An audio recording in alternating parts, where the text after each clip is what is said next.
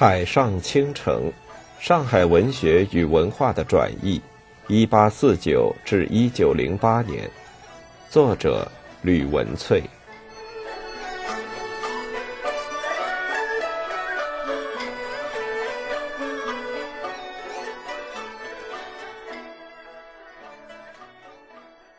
三，合法性及其悖论。《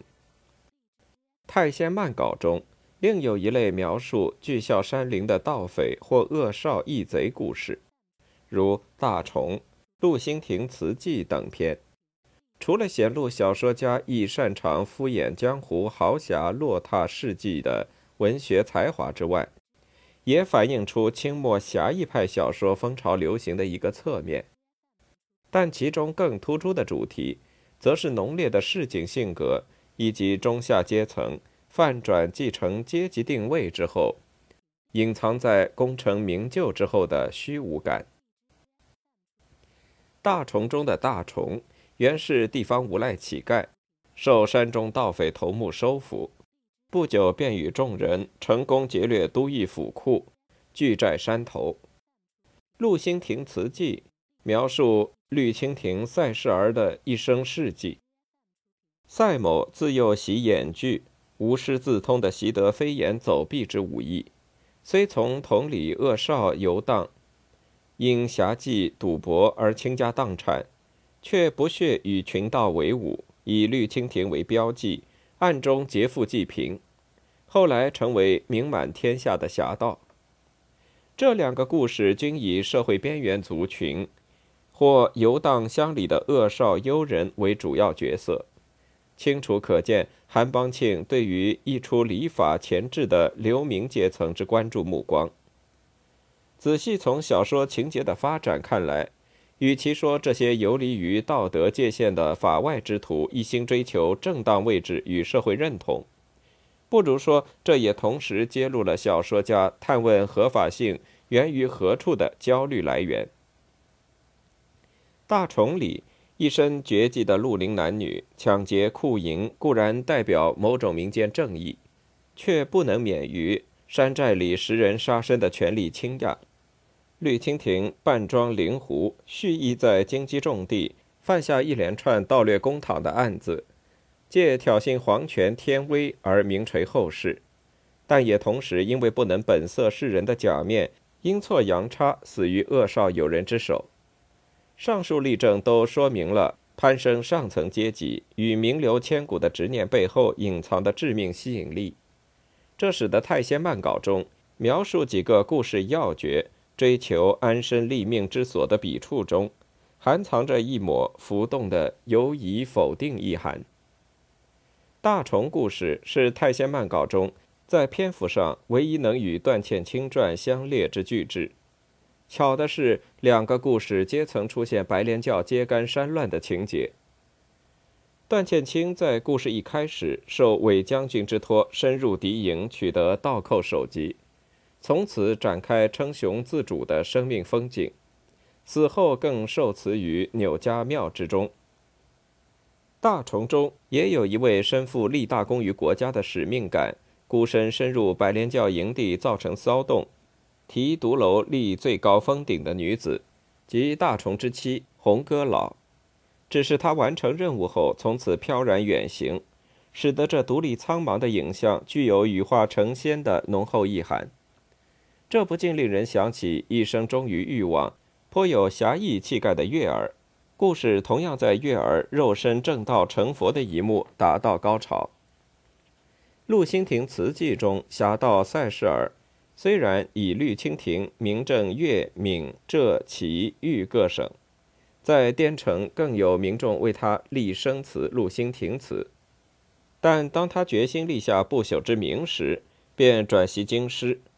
京师人初不知有绿蜻蜓，一时库躺窖藏，亡师无算，而莫能测其由，遂以为九娘子为岁。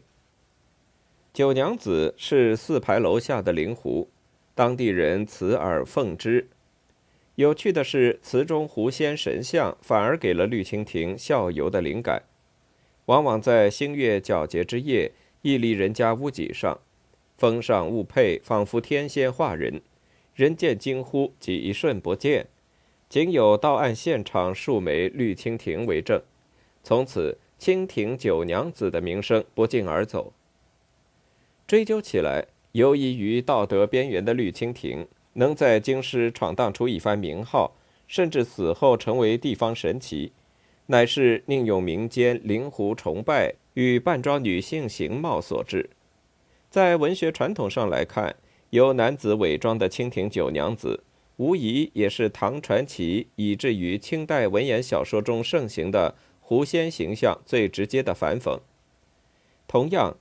红阁老与段倩清皆曾助官兵剿伐白莲教，前者仿佛成功卸除法外匪徒的异类本质，俨然成为得道女仙；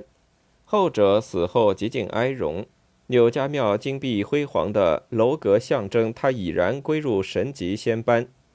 但吊诡的是，两个故事在女主角逐步神格化的同时，也一点一滴地抵消了他们曾经屹立官府统辖、与儒家正面交锋的冲决网罗精神，逃不出父祖律法的牵制。这几个故事中，凡夫俗女成佛登仙的不同动机与结局。或在此过程中交织迸泄的多重意义，都让我们窥见创作主体拆解人间神话、再思性别扮演与阶级政治之间无法轻易厘清的纠葛之企图。这一方面使得太仙漫稿中原本就相当淡薄的神怪成分，往往被强烈的市井性格与自然主义色彩所掩盖。读者印象最深刻的，无非是小说人物辗转在。俗世红尘中的挣扎与爱恋，不管是段倩清、月儿、大虫、红阁老或绿蜻蜓，甚至是祭鬼中的父亲一角，他们的偏颇与执念，或不无内外矛盾的行径，揭露出礼教藩篱背后所隐藏的真相，乃是人心最深的忧惧与恐慌。另一方面，这些异构同质的市井传奇。也揭露出创作主体凸显现代性经验中性与伦理之矛盾谬葛的强烈企图，标志了海派烟花粉黛传奇小说历史裂变的新讯息。当我们再回过头来看段倩清传那句“折风满雨归不得，箫声忽起降桃魂”的篇末诗语。或许可以将之视为洋场才子书之一的太仙漫稿之卷首题时，它表征了身处新旧杂糅的都会空间，享受现代化物质条件与生活环境的上海文人之内我造像。当旧的封建伦理崩解于眼前，新的道德秩序彷徨失据，折雨蛮风便隐喻了欧风美雨冲刷之下。流丽浮艳的城市欲望地图，城乡流动造成新的阶级迅速蹿升，商业主导的人际社交更使原有的伦理关系消长移位，直接挑战了维系性别、阶级与文明社会合法性的准绳。种种分离并成及动荡难平的文化现象，一一演绎成太仙漫稿中的主题与变奏。在这个意义上，萧声所呼起的降桃魂固然代表烟粉故事的创作动机源自于某种自甘颓废的单逆，追逐声色犬马之后的虚无，也未尝不是意识到己身将如无主孤魂般永远归不得精神原乡，以及仍未放弃寻索新的文化定位的男性创作主体，正透过精炼典丽的文体的变奏转化。进行一场重建自我认知的艰辛过程。四，对话的可能与同济团体和当代文坛主流的关系。上面针对《太仙漫稿》与《卧游集》的分析，我们可以更清楚海上奇书整体的编撰策略。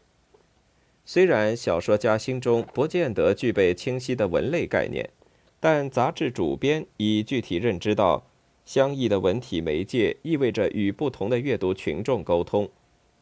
如果说《海上奇书》中的白话章回小说是试图拓展庶民大众阅读市场的书写策略，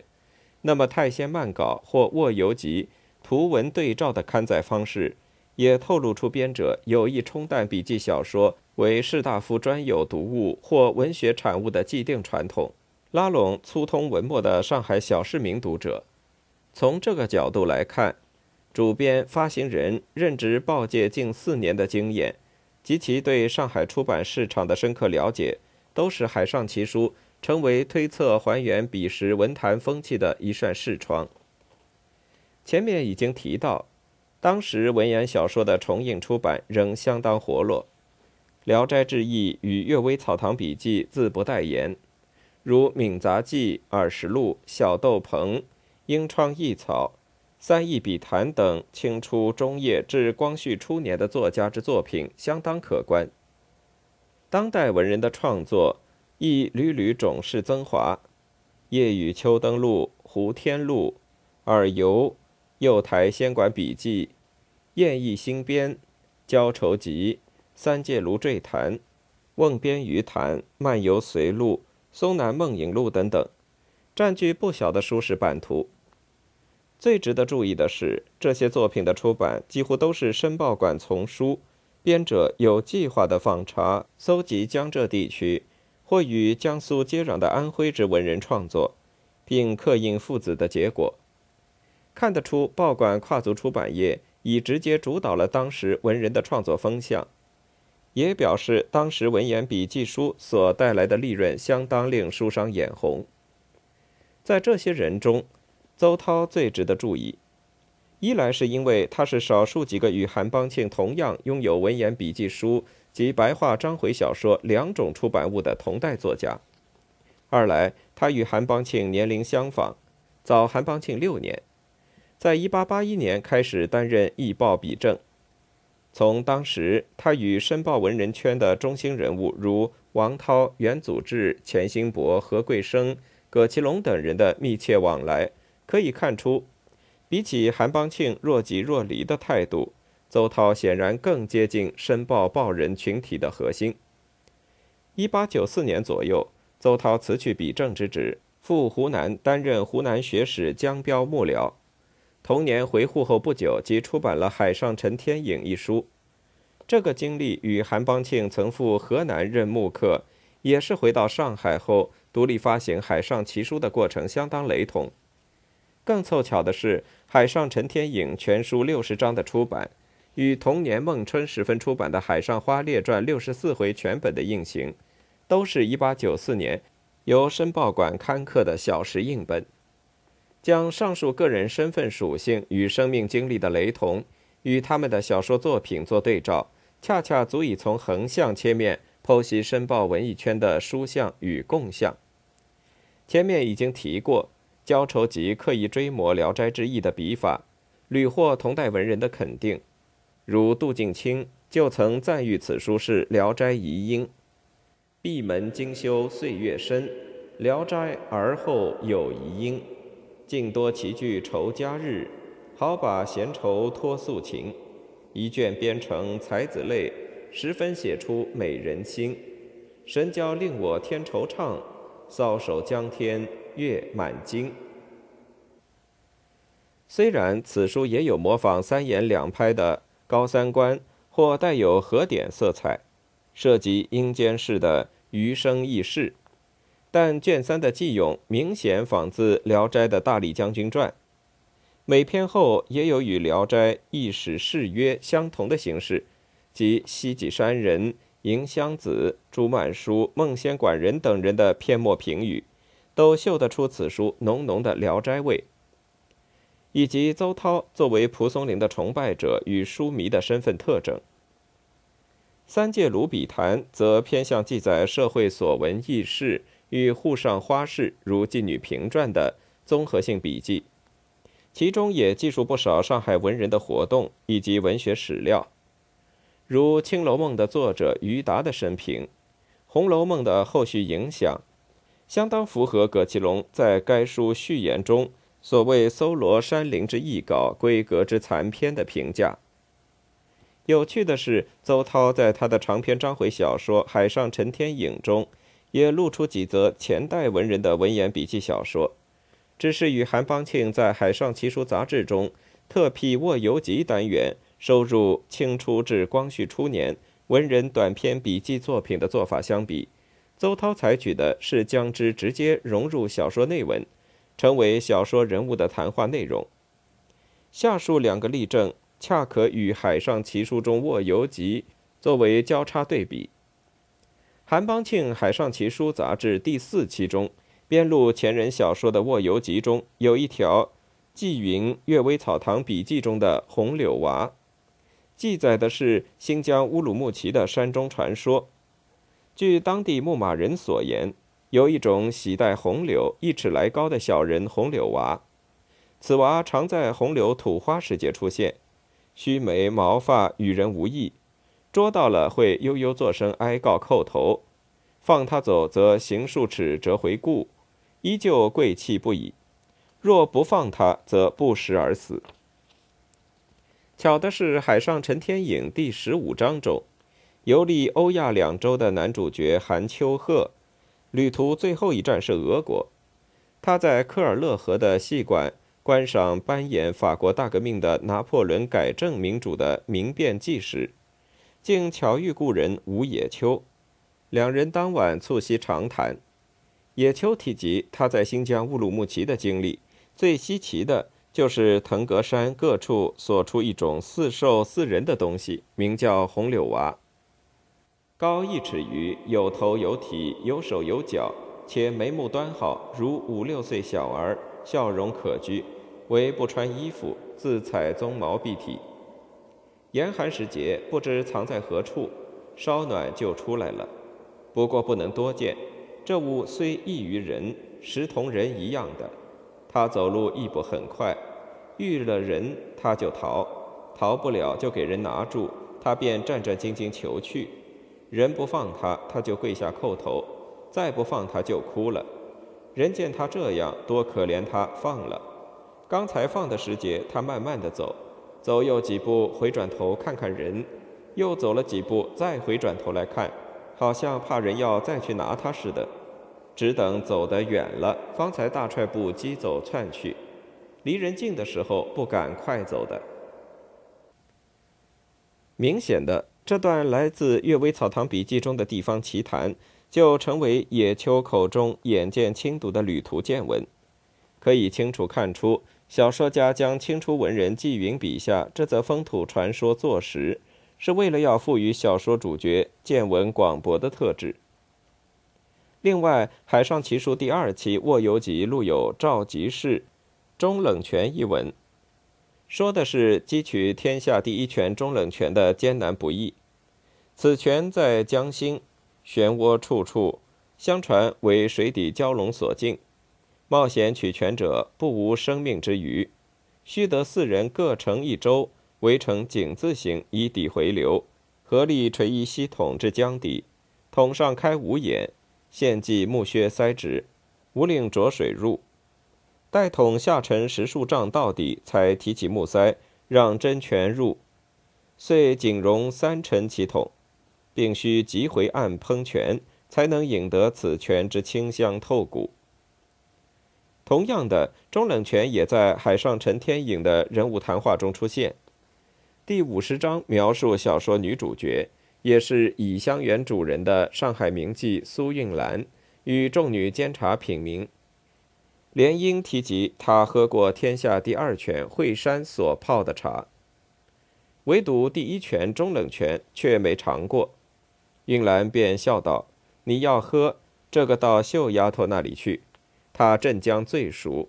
常有人送来。”秀兰接话道：“这几天恐怕又有人送来了，是我托他带的。”等他送来，每一位送你们一小坛子，仿佛园中明书早就喝腻了天下第一泉。对照赵吉士文中所载，中冷泉不仅需后江水平静才能激活，取得后还得即刻喷煮，方能得此泉之非人间味。相较于海上陈天颖的谢秀兰所言，不禁令人怀疑，从镇江差人送到上海的中冷泉是否居于怀而为质。早已化为一潭死水，哪得清冽如初？可以看出，《海上陈天颖》中除两则不无抄袭之嫌的将前人的笔记作品毫无转化直接纳入章回小说中，借此衬托小说人物的见识广博或身份尊贵，但却吊诡地造成夸大不实的阅读效应。这除了透露小说家心中对文言笔记书与白话章回小说的文类差异概念仍相当模糊之外，也揭示了这部以上海妓女为故事中心的侠写小说，走的仍是才子佳人格套的浪漫化、理想化路子。除了前面两个挪用前人笔记小说的例子外，海上陈天颖也同样看得到同代文人笔记类小说的影响痕迹。如小说男主角韩秋鹤从香港、新加坡、西兰、亚丁、苏伊士河、意大利抵达德国与俄国的履历路径，与王涛自1887年开始逐篇连载于《点石斋画报》的游欧记文笔记书《漫游随录》里，叙述他1867年自湘江搭船出发，走海路，经东南亚、南欧至欧洲内陆。与俄国的行进过程，以及中国第一任钦差出使英国大臣郭松涛的史西继承记载的旅途见闻与气候经纬度之描述不谋而合。从小说中这段叙述与同代文人在画报中连载的笔记书之呼应关系来看，也可窥见当时文化氛围之疑域。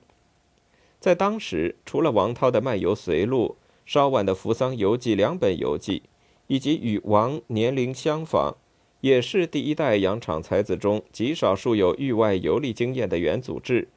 同样有着当时一版再版的畅销书《谭营录》。不管是王涛或元祖志，该类旅游札记、笔记书虽摆脱不了海客谈营色彩或猎奇式浮光掠影的描绘，却已成为文人圈子里热衷讨论的话题。因此，我们不难推测，邹涛《海上陈天影》中描述男主角韩秋鹤在美日德俄等国游历的经验，极可能来自于交往密切的文友之游记作品，或者同代文人与传教士合译的西方地理书，如韩秋鹤在俄国剧院观赏的《明辨记》剧情，就与李提摩太口译蔡尔康笔录于1894年开始在万国公报刊出的。《泰西新史揽要》的译文摘要，《泰西近百年来大事记》中，从法王失位到法国大乱季节，颇有暗合之处。从上面的分析，我们不难看出，邹涛对前辈文人王涛的作品颇为钟情，这令人想到王涛晚年大力赞扬《海上陈天影》的那篇序言，他强调该书非图偶出心肝，为元清乙迷之作。要读者注意作者在小说中呈现的实物之学，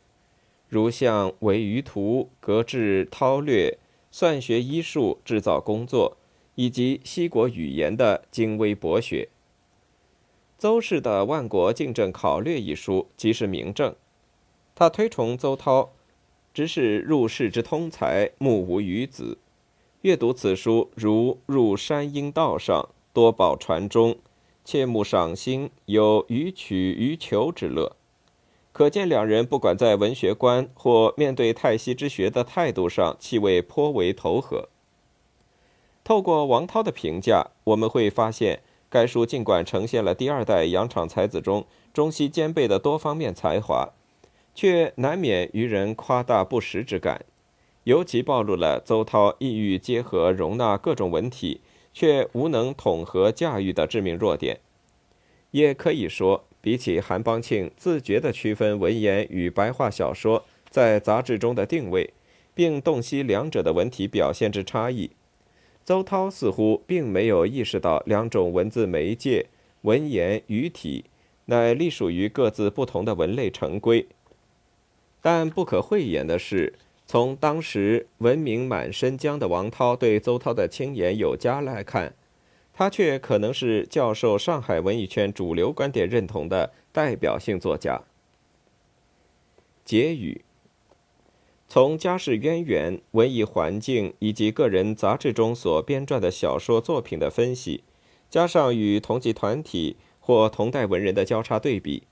我们更清楚韩邦庆的《海上奇书》。非但不是唱独角戏的个人小说杂志，还是一部企图与旧小说文类题材的发展成果与美学典范互动对话的小说总集。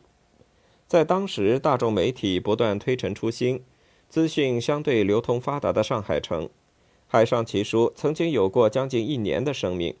也说明了它通过竞争激烈的洋场出版市场的考验，在文艺报刊中占据了不可小觑的地盘。当然，重新评估《太仙漫稿》与《卧游集》在《海上奇书》中原本属于辅助资料的地位，并借此展开不同视野的关照模式，还在于他们代表了韩邦庆向来为人所忽视的重要侧面。这位吴语长篇小说创作的一代宗匠，同时也是娴熟驾驭文言小说的能手。太仙漫稿透过严格的文类范式所展现的历史视域与创作自觉，置诸前行者、同代人或后继者之间，非但毫无愧色，更体现了不能轻易划归、分类、区别的复杂现代性意义。种种现象都逼现了几个令人深思的议题：轻易地将晚清的文言小说或鲁迅所谓的尼古派小说。视为封建王朝衰颓的象征，或终究被新的文学潮流与现代典范取代的最后暗影，除了表示我们一在清代探究晚清上海文学的原貌，或忽视勾绘全图的必要性，也显示了进化论的逻辑与启蒙理性之历史迷妹，依旧纠缠住我们全解甲午战前晚清文学的进路策略之中。韩邦庆的《海上奇书》。或许正是播出成见、形构历史文化语境，以及重访百年前众生喧哗之文学风景的行旅据点。也唯有在这个基础上，我们才得以更完整的评估《海上花列传》出现在甲午战前上海文坛所表征现代性先声之意义。